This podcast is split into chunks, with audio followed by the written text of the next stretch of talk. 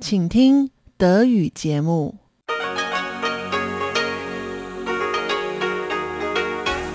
Hier ist Radio Taiwan International. Zum 30-minütigen deutschsprachigen Programm von Radio Taiwan International begrüßt sie Eva Trindl. Folgendes haben wir heute am Samstag, dem 22. Januar 2022 im Programm. Im Kulturpanorama führt Lukas Klepp ein Gespräch mit dem Designer und Gründer der Taiwan Design Innovation Management Association, Dr. Paul Zheng. Dr. Zheng hat auch ein umfassendes Werk über die Geschichte des taiwanischen Designs publiziert. Anschließend laden Tatjana Romig und Elon Huang in Reise durch Taiwan zu einem Spaziergang durch den Taipei-Stadtteil Shilin ein. Nun zuerst das Kulturpanorama mit Lukas Klepp. Kultur auf RTI. Darauf haben Designer in Taiwan lange gewartet. Letztes Jahr wurde in Taiwan endlich ein umfassendes Buch veröffentlicht, in welchem 60 Jahre taiwanische Designgeschichte auf 580 bilderreichen DIN A4 Seiten zusammengefasst werden. Das Buch wurde von Dr. Paul Chung, dem Gründer der Taiwan Design Innovation Management Association, kurz DIMA, über einen Zeitraum von zehn Jahren verfasst. Mit dem wirtschaftlichen Aufstieg Taiwans seit den 70er Jahren sieht man heute viele Talente, welche erstklassig designte Gegenstände erschaffen. Sei es die traditionelle Tracht der indigenen Stämme Taiwans, das Menü in einem Restaurant, die Webseite einer Stadt oder der Ablauf eines Hochzeitsbanketts. Überall sind die Einflüsse taiwanischer Designer zu erkennen. Und nicht nur in Taiwan, auch im Ausland erfreuen sich taiwanische Produktdesigns großer Beliebtheit. Taiwanischen Designern fehle es Herrn Cheng zufolge jedoch noch immer an Selbstvertrauen. In einem Gespräch erzählt dieser von Taiwans Aufgabe, eine eigene Identität zu entwickeln. Er berichtet außerdem, wie sein Aufenthalt in Deutschland sein Leben prägte und wie er seine Liebe zum Design fand. Sie veröffentlichten ja letztes Jahr ein Buch, an welchem Sie viele Jahre geschrieben haben. Können Sie kurz beschreiben, wovon dieses Buch handelt? 我写的书的题目呢是台湾设计策略的演变，又叫做台湾设计史。 Der Titel des Buches lautet Die Geschichte des taiwanischen Designs, die Entwicklung einer Designstrategie in Taiwan im Zeitraum 1960 bis 2020. In meinem Buch spreche ich unter anderem vom Wandel der Designstrategien in einem Zeitraum von 60 Jahren. Außerdem gebe ich einen Überblick über die Geschichte von Design in der taiwanischen Industrie, vor allem der Firma Datung, welche einen großen Einfluss auf die Herausbildung von taiwanischem Markendesign hatte. Ich gehe auch auf die Entwicklung vom Zusammenspiel von Design und Technologie auf dem Weltmarkt ein. Am Ende des Buches beschäftige ich mich mit Taiwans kulturell kreativem Industriedesign und der Errichtung eines taiwanischen Markendesigns. Dieser Punkt ist sehr wichtig und ich spreche diesbezüglich über zwei Dinge. Das erste ist die Lehre von taiwanischem Design. Taiwan ist ein multikulturelles Land, welches im Laufe seiner Geschichte durch viele verschiedene Kulturkreise beeinflusst wurde. In der Vergangenheit wurde Taiwan von Holland, Spanien, Japan, China und Amerika besetzt. Deshalb haben wir in unserer Kultur nicht nur taiwanische Perspektiven, sondern auch amerikanische, europäische, japanische und chinesische Perspektiven verinnerlicht. Und das ist ein Schlüsselpunkt, welcher es Taiwan ermöglichen kann, seine eigenen Designs zu entwerfen. Der zweite Punkt ist die Zukunft von taiwanischem Design. Ein aktuelles Problem in Taiwan ist, dass taiwanische Designer kein Selbstvertrauen haben. Wenn Taiwaner über die Geschichte von taiwanischem Design sprechen, spricht erstmal niemand über Taiwan. Alle erzählen dann erstmal von der englischen Handwerkskunst oder dem deutschen Bauhaus, aber keiner spricht über Taiwan. Deshalb denke ich, dass es wichtig ist, dass junge Taiwaner Selbstvertrauen aus ihrer Identität als Taiwaner ziehen. Das ist der ungefähre Inhalt von diesem Buch. Das Buch richtet sich vor allem an Schüler und Lehrer in Designschulen.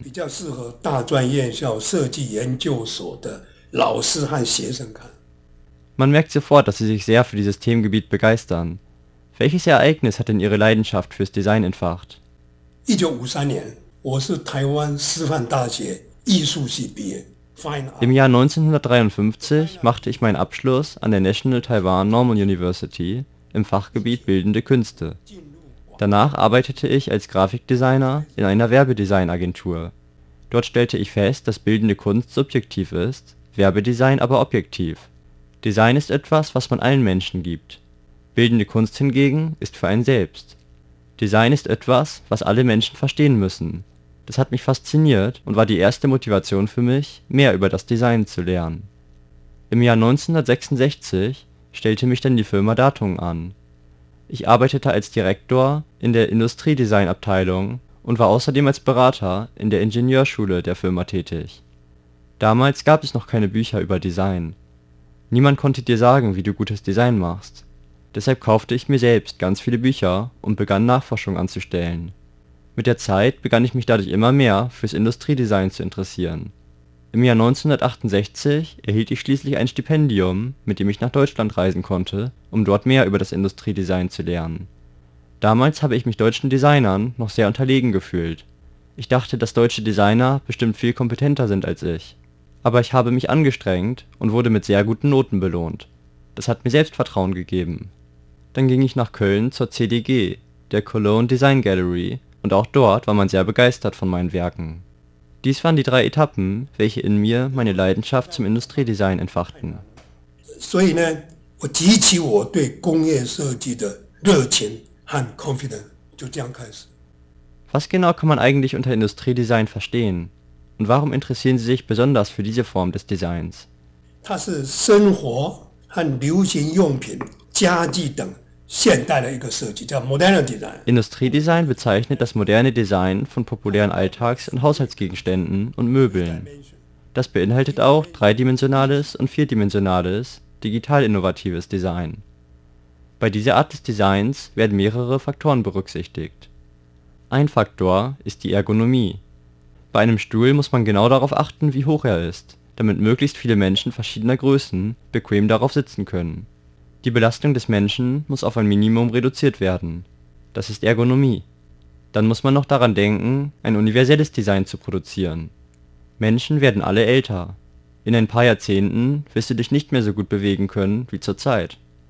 Wenn man ein Produkt designt, muss man deshalb daran denken, wie verschiedene Altersgruppen oder Menschen mit unterschiedlichem Körperbau dieses Produkt verwenden können. Industriedesign ist außerdem kreativ. Es muss gleichzeitig profitabel sein und die Bedürfnisse des Verbrauchers befriedigen. Und nicht nur das, auch die Schönheitsstandards des Verbrauchers, der Preis des Produkts und seine Produktion müssen berücksichtigt werden. Der Zusammenschluss all dieser Dinge bezeichnet Industriedesign. Nun zu meinem Grund, warum ich an Industriedesign interessiert bin. Industriedesign ist das Ergebnis von Ästhetik, Wirtschaft und Wissenschaft. Außerdem trägt es zur Verschönerung des Alltagslebens und des Arbeitsumfeldes bei. Industriedesign macht unser Leben also praktischer.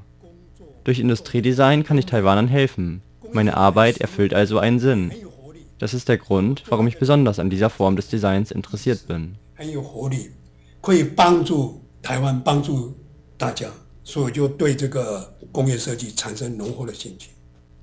Sie beschäftigen sich ja nun bereits seit vielen Jahrzehnten mit Industriedesign. Welche Station in Ihrem Leben hat Sie rückblickend denn am meisten geprägt oder Sie am meisten inspiriert 那我想说，是德国留学的时候，因为德国留学的时候，我那时候年龄是二十九岁到三十岁， Das war mein Austauschstudium in Deutschland. Damals war ich 29 bis 30 Jahre alt. Und ich habe festgestellt, dass Deutschland ein sehr rationales Land ist. Die Lebensweise von Deutschen hat mich sehr erstaunt. Jeder Deutsche lebt und arbeitet anders, aber alle strahlen bei dem, was sie tun, Selbstvertrauen aus. Deutsche haben keine Angst davor, neue Konzepte zu entwerfen und auszuprobieren. Sie sind kreativ und deshalb können sie auch gute Designs erschaffen. Und Deutsche denken logisch und analysieren jede einzelne Methode, um dadurch die idealste, die schönste Methode zu entdecken.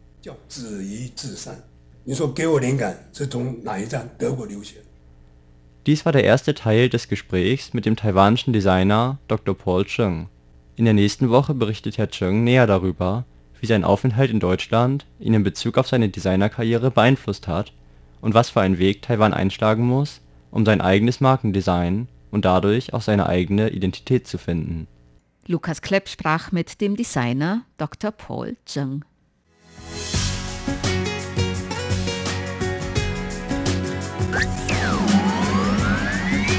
Radio Taiwan, international aus Taipeh.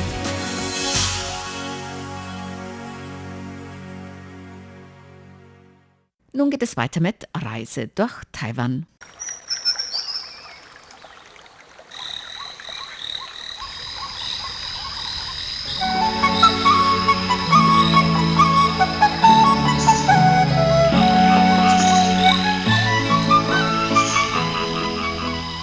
Radio Taiwan International. Reise durch Taiwan. Herzlich willkommen, liebe Hörerinnen und Hörer, heute bei Reise durch Taiwan. Am Mikrofon begrüßen Sie Ilon Huang und Tatjana Romig. Da wir ja wegen der Covid-19-Pandemie nicht aus Taiwan herausreisen können, beschäftigt man sich mehr mit seiner Umwelt und Elon und ich setzen heute unsere Tour durch die Stadtviertel in Taipei fort.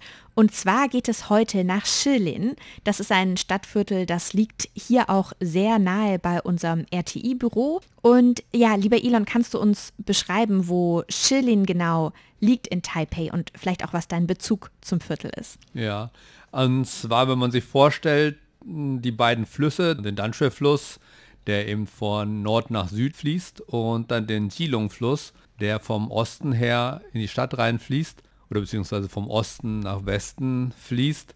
Und dann ist Schillen sozusagen dazwischen. Und zwar auf der einen Seite ist der Danshui-Fluss. Dann, wenn man vom Jilong-Fluss nach Norden geht, der ist erst ein kleiner Bergzug. Also da sieht man dann eben unsere Radiostation. Hinter unserer Radiostation ist ja so ein kleiner, kleiner Bergzug der sich eben bis in den Osten der Stadt zieht. Und wenn man dann über diesen Bergzug rübergeht oder hm, an dem vorbeifährt, dann kommt man halt nach Schillen. Also Schillen liegt so eben im nördlichen Teil der Stadt. Und neben Schillen oder noch ein bisschen weiter nördlich, dann fängt eben der Yangmingshan Nationalpark an. Oder beziehungsweise ein Teil des Yangmingshan Nationalparks gehört zum Stadtteil Schillen. Ja, mein Bezug, also einmal arbeite ich da teilweise, weil ich da eben, es gibt zwei große Universitäten, die mir bekannt sind. Einmal eben die Dongwu Daxue, da arbeite ich. Und dann gibt es noch eine Wanhua Daxue, die liegt schon auf dem Yangmingshan, gehört aber immer noch zu Shilin. Und ich verbringe halt viel Zeit in der Dongwu Daxue und das ist eben auch, man könnte eben auch sagen, das ist auch ein Ausflugsziel, wenn man jetzt nach Schillen geht. Dann kann man sich auch mal die Dongwu Daxue oder die Wanhua Daxue anschauen. Äh, wobei ich sagen muss, natürlich die Urhua dafür, wenn die auf dem Berg liegt und die ist noch ein bisschen spektakulärer, wenn man dann so von dort oben, von den Gebäuden oder vom Rand des, äh, des Campus dann über die ganze Stadt blickt.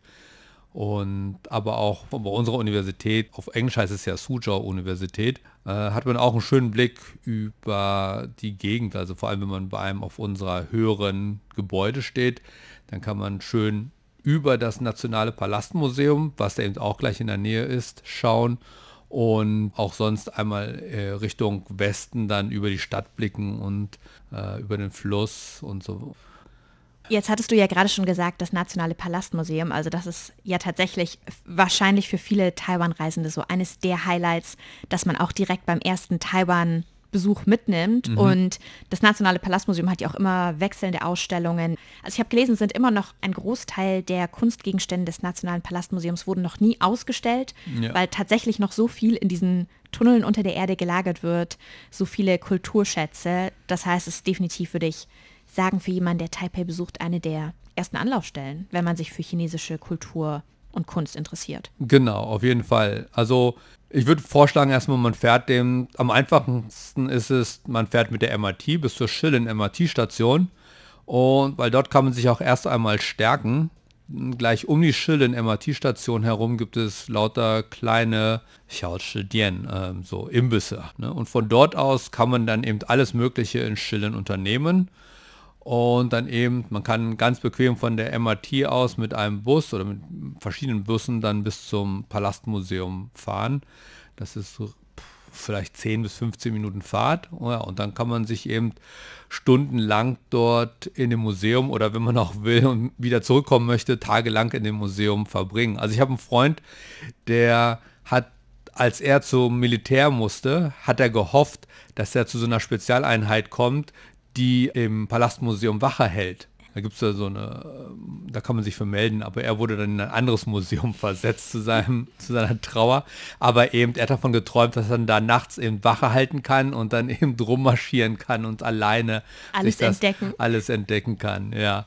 Und man hat tatsächlich an dieser Stelle zwei Möglichkeiten. Einmal die alte chinesische Kunst, Kultur, Tradition zu entdecken im Palastmuseum und gegenüber die Ureinwohner oder die indigene Kultur Taiwans zu entdecken. Denn gleich gegenüber gibt es ein Ureinwohnermuseum, das von einer Stiftung einer großen Firma eröffnet wurde, schon vor über 20 Jahren. Und dort kann man eben sehr, sehr viele Details über die indigene Kultur oder sehr viel Informationen über die indigene Kultur erfahren und auch sehen. Also äh, gibt sogar ein kleines Boot von den Orchideeninseln ist dort ausgestellt zum Beispiel, aber auch sonst sehr, sehr viele Artefakte der verschiedenen indigenen Völker hier. Also da hat man dann beides eben, also einen großen Teil der, der Kultur, die Taiwan ausmacht. Ne? Der Stadtteil Shilin war, vermute ich, auch als die KMT 1949 nach Taiwan kam, ziemlich beliebt, denn abgesehen jetzt vom Nationalen Palastmuseum grenzt ja auch das Grand Hotel zumindest örtlich, also liegt sehr nah am Stadtteil Shilin. Und dann die Residenz von Chiang Kai-shek befindet sich ebenfalls in Shilin, wo er, glaube ich, über 25 Jahre mit seiner Frau Sung Mei-ling gelebt hat. Mhm. Ich muss tatsächlich zugeben, in meiner ganzen Zeit in Taiwan habe ich noch nie die ehemalige Residenz von Chiang Kai-shek besichtigt, aber Elon, du hattest mir erzählt, dass du da warst. Kannst ja. du darüber berichten? Ja, also ich war schon öfter dort und tatsächlich diese Gegend Schillen ist tatsächlich sehr beliebt gewesen. Und so man hat mir erzählt, ein Grund ist das gute Feng Shui ähm, dort und auch das gute Klima. Es regnet dort weniger als zum Beispiel jetzt, wo ich wohne, in Nehu oder so. Also das scheint mir tatsächlich, das scheint tatsächlich auch so zu sein. Also oft, wenn ich von uns aus wegfahre, regnet es oder mieselt es bei uns und dann, wenn ich hier nach Schillen komme, ähm, dann ist es eher trocken. Und das soll auch ein Grund dafür gewesen sein, dass Chiang Kai-shek sich diese Stelle ausgesucht hat, um dort seine Residenz zu machen. Also das war kein ein unentdecktes Gebiet. Da gab es vorher so eine, ein Forschungszentrum oder ich weiß nicht genau, wie man sowas nennen kann, für Blumen, für Gartenkultur und so weiter. Das ist aus der japanischen Zeit gewesen. Und dann hat eben Chiang Kai-shek und seine Frau Song Mei-ling da eben ihre Residenz aufgebaut. Und das war natürlich zu seiner Zeit nicht geöffnet. Also da hat er eben seine Ruhe haben wollen und nur seine Gäste und seine Freunde oder eben die wichtigen Menschen aus seiner Sicht eben empfangen. Und erst Ende der 90er Jahren wurde der Park geöffnet und dann Anfang der 2000er Jahre wurde dann nach und nach auch die eigentliche Residenz, also das Haus ähm, zu besichtigen, freigegeben. Und ich war da tatsächlich schon öfter mal, also einmal, wenn Freunde uns besuchen, gehen wir dorthin. Mein Vater wollte das eben aber auch mal sehen, als er das erste Mal hierher kam, wieder nachdem es eben eröffnet war, weil eben er konnte sich aus seiner Kindheit nur daran erinnern, dass es eben abgeriegelt war und er wollte das unbedingt mal sehen. Also das erste Mal, als er dann hierher kam, als ich dann hier schon gewohnt habe, nach der Zeit, nachdem es eröffnet wurde, sind wir dann auch dort spazieren gegangen und er hat sich das dann Ganze ja auch mit großer Freude angeschaut. Und auch sonst ist es also immer wieder ein Besuch wert. Also Einmal natürlich die Geschichte, man kann in der Residenz sehen, wo Chiang Kai-shek und seine Frau gewohnt haben, geschlafen haben, gegessen haben und all sowas, aber auch wo sie ähm, internationale äh, politische Gäste oder diplomatische Gäste empfangen haben. Also zum Beispiel Nixon soll dort gewesen sein. Das war allerdings nicht, als er schon Präsident war, sondern das war früher, ich glaube als Vizepräsident war Nixon einmal oder zweimal hier und dort wurde er dann in der Schillen-Residenz empfangen. Auf jeden Fall gibt es eben den Raum, ein großer Empfangsraum oder ein Wohnzimmer mit großen Sofas vorm Kamin und zwei Sesseln und da saß dann eben Chiang Kai-shek und Song Mei-ling und haben dann eben diese internationalen Gäste empfangen. Das ist einmal interessant, diese Geschichte zu entdecken, aber eben der große Park ist eben sehr bekannt eben auch für seine Blumenausstellungen, kann man sehr sagen. Also es gibt einmal im Jahr eine riesen Rosenausstellung oder Rosenshow, also wenn die Rosen blühen dann halt. Jetzt Ende des Jahres bis zum Anfang dieses Jahres ist halt so eine Chrysanthemen-Show-Ausstellung mm. äh, gewesen. Äh, das also das ganze Jahr über kann man, wenn man sich eben an Blumen und Pflanzen erfreut oder Freude hat, kann man da eben ja, spazieren gehen und sich was sehen. Also es ist auch relativ groß und man hat eben doch sehr viele, sehr viele Möglichkeiten, was zu sehen.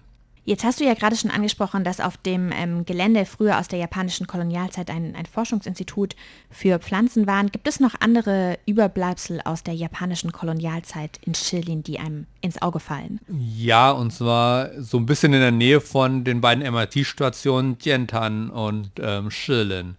Dann gibt es noch so einen Shinto-Schrein, ein Überbleibsel vom Shinto-Schrein. Ähm, früher gab es hier in Japan natürlich aus der japanischen Kolonialzeit viele Shinto-Schreine. Ähm, die wurden dann aber teilweise natürlich entweder äh, entfernt oder eben umgebaut so oder umdesigniert, dass sie eben mehr chinesisch aussahen. Aber dieser Schrein wurde gerettet sozusagen von den Wasserwerken. Und zwar dieser Shinto-Schrein, der wurde in der japanischen Zeit gebaut, um Opfer eines großen Bauprojektes zu ehren. Und zwar während der japanischen Zeit Taipei ist immer größer geworden damals und man hat eben, musste sich natürlich Gedanken darüber machen, wie man die Leute hier auch mit äh, Trinkwasser versorgt. Und ein Projekt war dann eben Wasserkanäle oder Trinkwasserversorgung aus dem Yangmingshan hierher zu leiten. Und dabei sind wohl viele Menschen oder einige Menschen sind umgekommen bei dem Bau und bei der Entwicklung. Und diesen Menschen zu ehren hat man diesen Shinto-Schrein dort aufgestellt. Und ja, den hat man, Gott sei Dank, sage ich mal, für Geschichtsfreunde eben ja, erhalten bis heute. Und das heißt, von der Dientan MRT-Station oder Schillen MRT-Station kann man eben mit ein paar Minuten dorthin gelangen und sich den anschauen. Und auch sonst ein bisschen, man kann sich erst den Shinto-Schrein anschauen dann. Und wenn man eben gerne wandert, kann man von dort aus dann äh, ich habe ja schon erwähnt, diesen Bergzug, der eben etwas nördlich vom Jilong-Fluss sich entlang durch die Stadt zieht. Und dann kann man eben zu diesem Shinto-Schrein gehen und dann eben da weiter auf diesen Bergzug hochklettern und dann spazieren gehen. Ja. Ja, da hast du tatsächlich ja perfekt äh, zur nächsten Frage übergeleitet. Ich finde es tatsächlich, eine der Riesenvorteile in Taipei zu leben ist, dass es tatsächlich, finde ich, für eine Großstadt relativ grün ist und mhm. dass man schnell in der Natur ist. Und jetzt ist ja der Yangmingshan, also ein Teil des Yangmingshan, Teil von Shilin. Ja. Gibt es da Wanderwege, Wanderrouten, die du besonders empfehlen würdest oder die du selbst in der Vergangenheit vielleicht gewandert bist? Also ich muss sagen, ich bin da noch nie richtig hochgewandert, sondern ich bin früher eben äh, immer mit dem Fahrrad da hochgefahren. Und da gibt es ganz viele Wege da hoch. Da gibt es eine direkte Strecke hoch, da fährt man dann eben durch Tiemu hoch und kommt dann gleich auf den Nationalpark. Da kann man auch dann die Yangde Dadao hochfahren, das geht dann halt vom Stillen, das geht dann ähm, etwa da, wo man ähm, genau von der Schillen MRT-Station fährt man an der Schillen Residenz vorbei und dann ein bisschen geradeaus weiter und dann kommt man eben zu diesem Yangde Dadao und dann kann man da die Strecke hochfahren. Ähm, am meisten Spaß macht, wieder runterzufahren. Oder sonst kann man eben auch bei mir sozusagen an der Uni vorbeifahren, am Palastmuseum vorbeifahren und dann immer weiter hoch in die Berge fahren. Rechts kann man dann über den kleineren Bergzug, da gibt es zwei oder drei Wege, die, wo man über den Bergzug dann auf die andere Seite von Taipei Stadt wiederkommt, nach Neihu rein. Da gibt es zum Beispiel Strecken, da fährt man zwei Kilometer hoch, eine andere Strecke ist die sieben Kilometer hoch und so weiter, äh, oder sieben Kilometer, bis man dann oben am, am, Gipfel ist und dann wieder runterfährt. Und dann links hoch, wenn man da fährt, fährt man dann über verschiedene Strecken bis zum Yangmingshan hoch. Ja, super schön. Aber Freunde von mir haben erzählt, dass es eben auch sehr viele Wanderwege dort hoch gibt. Ähm, da kann ich jetzt aber keinen direkten nennen. Ähm, aber es gibt eben sehr viele verschiedene Wege dort hoch. Und wenn man dann nach dem Wandern hungrig ist, ein wichtiges Thema ist ja immer für uns Essen. Ja. Was äh, würdest du empfehlen, wo man sich dann stärkt? Ja, also wenn man oben auf dem Yangming-Stand ist, gibt es da oben tatsächlich viele Stände. Ist immer ganz witzig, wo es eben was zu essen gibt hier in Taiwan oder auch in Taipei. Aber natürlich sollte man, wenn man wenn man sowas mag, äh, den Schille Nachtmarkt äh, besuchen. Der ist dann, der liegt zwischen MRT zwischen den beiden MRT-Stationen Schilden und Tientan. Ich habe ja gesagt, man kann seinen Besuch eben von der Schilden MRT-Station aus starten und dort sich stärken mit ein paar Imbissen von aus den kleinen Ständen, die es dort gibt, oder kleinen Läden, die es dort gibt.